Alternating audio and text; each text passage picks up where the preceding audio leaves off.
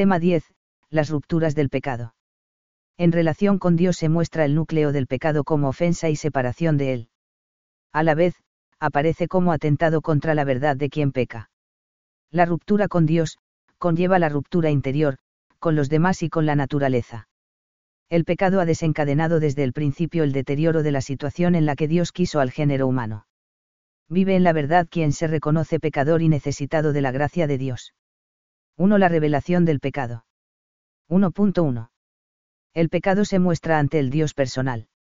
En la historia de las religiones, la idea de pecado es muy común, pero al mismo tiempo su contenido es muy distinto, depende de cómo se piense en la divinidad, el ser humano y su libertad, y el mal. El pecado se puede concebir como una indignidad o mancha que se contrae al violar un tabú, religiones primitivas o como una culpa merecedora de castigo que se contrae al ofender a una divinidad más o menos caprichosa, politeísmo clásico. También puede pensarse como decadencia cósmica, panteísmos y dualismos. Incluso puede ser explicado de forma naturalista como impulso del subconsciente o condicionamiento social o, sencillamente, como error práctico. Pero ese olo ante el Dios personal, se descubre el verdadero sentido del pecado como ofensa a Dios. Además, ante Dios, se aprecia que el pecado atenta contra la verdad del hombre. Como veíamos en el tema 5, la verdad más radical de la persona humana es que ha sido llamada a la existencia por amor de Dios y para vivir en el amor. Esta radical y constitutiva vinculación personal con Dios, que es su origen y su fin, queda unilateral y voluntariamente trastocada por el pecado. 1.2. La progresiva revelación del pecado en la Sagrada Escritura podemos seguir brevemente la revelación de la naturaleza del pecado en tres etapas, en el Génesis, en la alianza de Israel, y en la cruz de Cristo. A. En el relato del Génesis, creación. En el relato de la creación, Adán, además de ser el primer hombre, representa a todo ser humano. Y su pecado, además de ser el primer pecado, es también el arquetipo de todo pecado humano. El Génesis describe el pecado como una desobediencia al mandato del Creador por la insinuación del maligno, y deseando, ser como dioses, GN 3, 5, que, disponen del bien y del mal, los primeros hombres desatienden el plan de su creador. Ellos, que no son los creadores, ni del mundo ni de sí mismos, pretenden vivir y alcanzar su plenitud suplantando a Dios por su propio yo. Desoyen la palabra de Dios creador, que les ha dotado de un ser y una vocación al llamarlos a la vida, es decir, prescinden de su verdad, para darse arbitrariamente otra verdad, otra ordenación ley, que no responda sino a su propio parecer y querer. A diferencia del mito de Prometeo, donde la rebelión del hombre es contra la injusticia de los dioses, en el Génesis, la rebelión es contra el amor sabio de Dios que ha dispuesto lo mejor para el hombre. El hombre, se prefirió a sí mismo en lugar de Dios. B. En el marco de la historia de Israel, alianza. La historia de la antigua alianza revela, cada vez con mayor claridad, quién es Dios y su relación con los hombres. En el contexto de la alianza, se entiende el pecado como violación de sus cláusulas, de la ley de Dios. Pero el pecado es más que la mera violación material de un precepto, por una parte, el pecado se muestra como una rebelión y una ofensa personal y voluntaria contra Dios, porque la ley expresa la sabia voluntad de Dios, Sal 88-89, 29 a 35. Por otra, dado que los preceptos de Dios son sabios y fundan el orden querido por él, pecar es destruirse. Que encontraron vuestros padres en mí de torcido que se alejaron de mi vera y yendo en pos de la vanidad se hicieron vanos. Doble mal ha hecho mi pueblo, me dejaron a mí, manantial de aguas vivas, para hacerse cisternas, cisternas agrietadas, que no retienen el agua. C. Ante la cruz de Cristo, redención. La figura de Jesucristo es paralela a la de Adán. Lo que en Adán es desobediencia, en Cristo es, obediencia hasta la muerte y muerte de cruz. La cruz representa la obediencia de Cristo que cumple su misión hasta el final y se convierte en el sacrificio redentor. Pero la cruz también revela la naturaleza del pecado de la humanidad, el rechazo de Dios, vino a los suyos y los suyos no le recibieron, y el deterioro del hombre, he aquí el hombre. El Hijo de Dios muerto en la cruz da, a la vez, la medida del amor que Dios ofrece, y la medida de su rechazo por el pecado de los hombres. El Espíritu Santo, promesa de la nueva alianza y fruto de la cruz, es quien revela el pecado, cuando Él venga convencerá al mundo en lo referente al pecado, en lo referente a la justicia y en lo referente al juicio, y en 16, 7. 1.3. La naturaleza del pecado. A.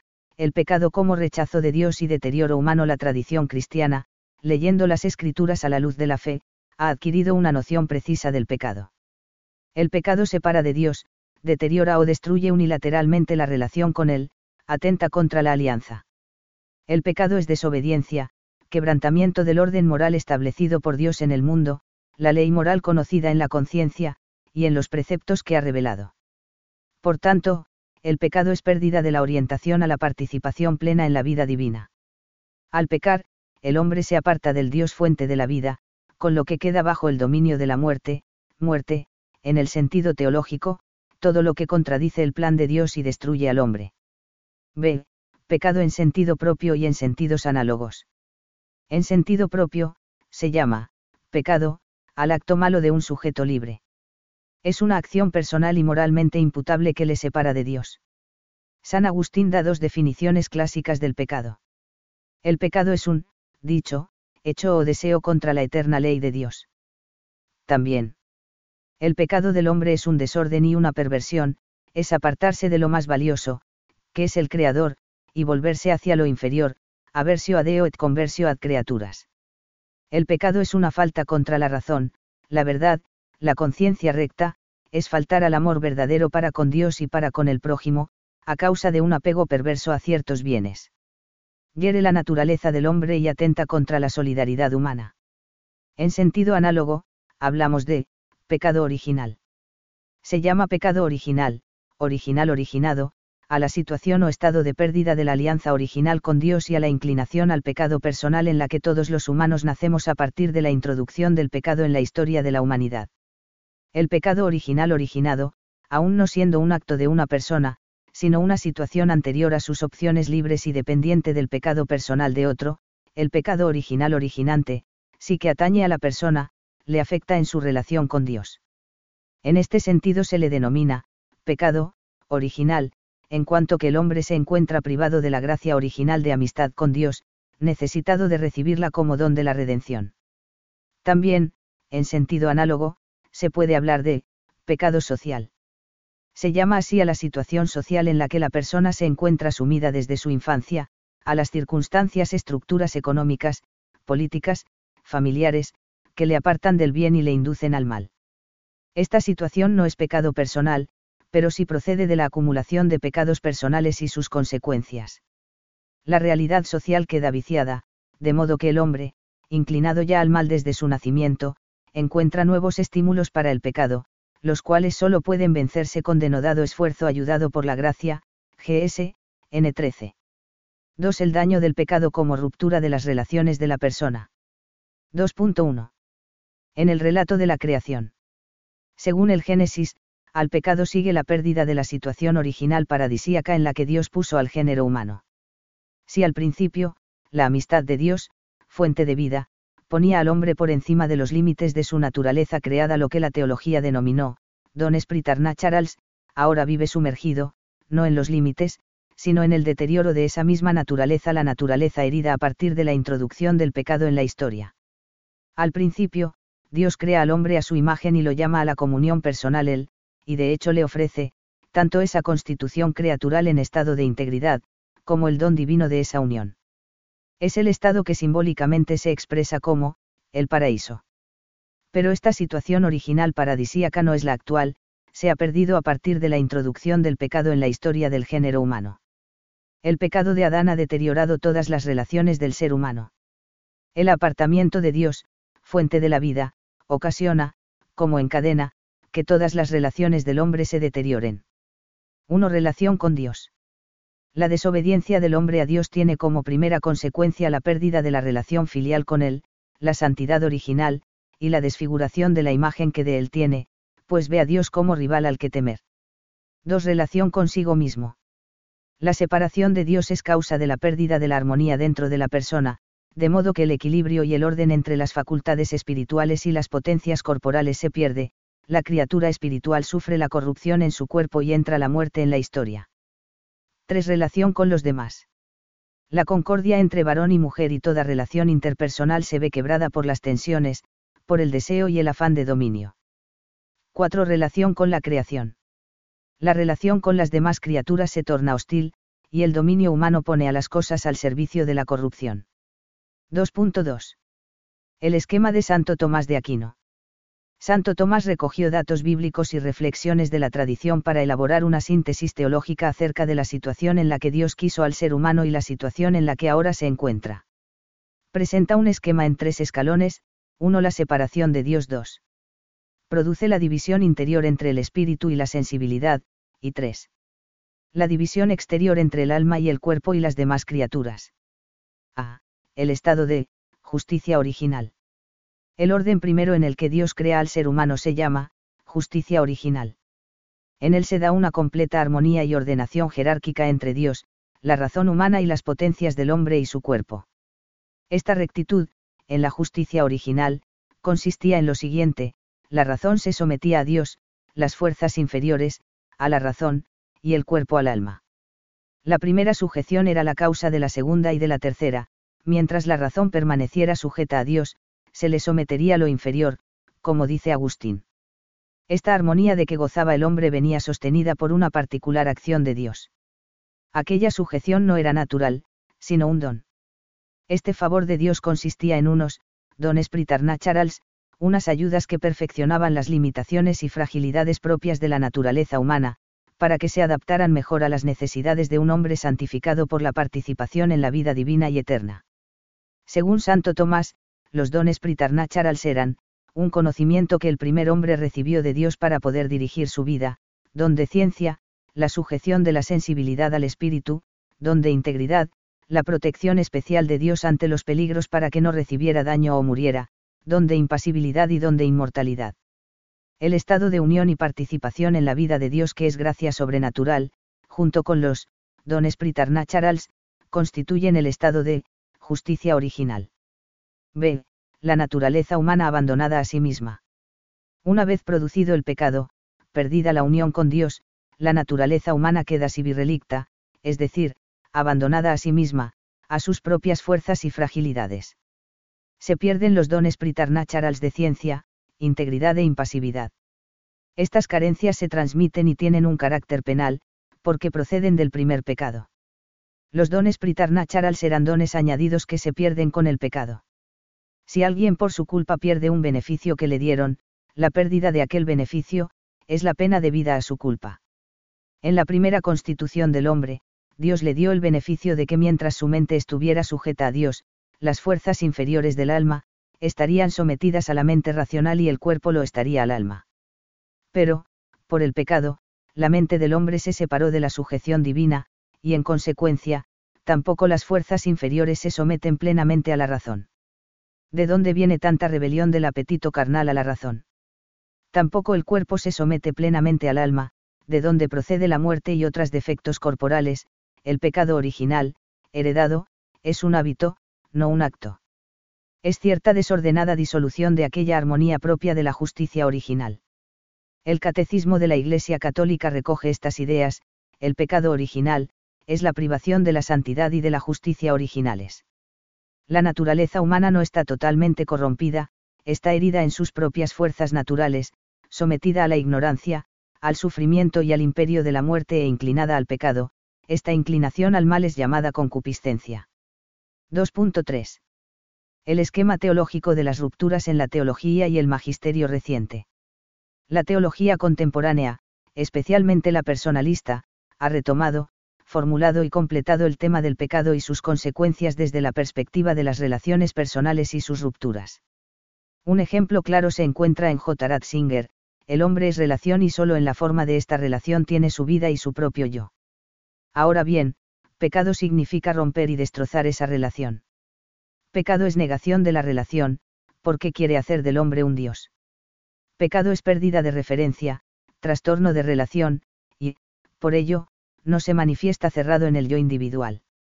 Si trastorno la relación, entonces este proceso el pecado afecta a los demás portadores de relación, a la totalidad. Por ello, el pecado es siempre un empecaminarse que afecta a los otros, que pervierte el mundo y lo destroza. Y si es así, podemos decir, si el conjunto relacional del ser hombre está trastrocado desde el principio, cada hombre ingresa entonces en un mundo afectado por una perturbación de la relación. Junto con el ser hombre, que es bueno, le sobreviene, al mismo tiempo, a cada individuo un mundo afectado por el pecado. Cada uno entra en una trama en que las relaciones están falseadas, en el principio creó Dios, Edith, Valencia, 2001, 96. La cuestión ha sido recogida por el magisterio reciente. Ha conservado el esquema vertical de la concatenación de rupturas que proceden de la separación de Dios. Y añade la dimensión horizontal, la división entre los hombres. Por el pecado, rompe el hombre la debida subordinación a su fin último, y también toda su ordenación tanto por lo que toca a su propia persona como a las relaciones con los demás y con el resto de la creación. Esta doctrina encuentra un notable desarrollo en la exhortación apostólica Reconciliatio et Paenitentia, de Juan Pablo II, quien desee indagar el misterio del pecado no podrá dejar de considerar esta concatenación de causa y efecto.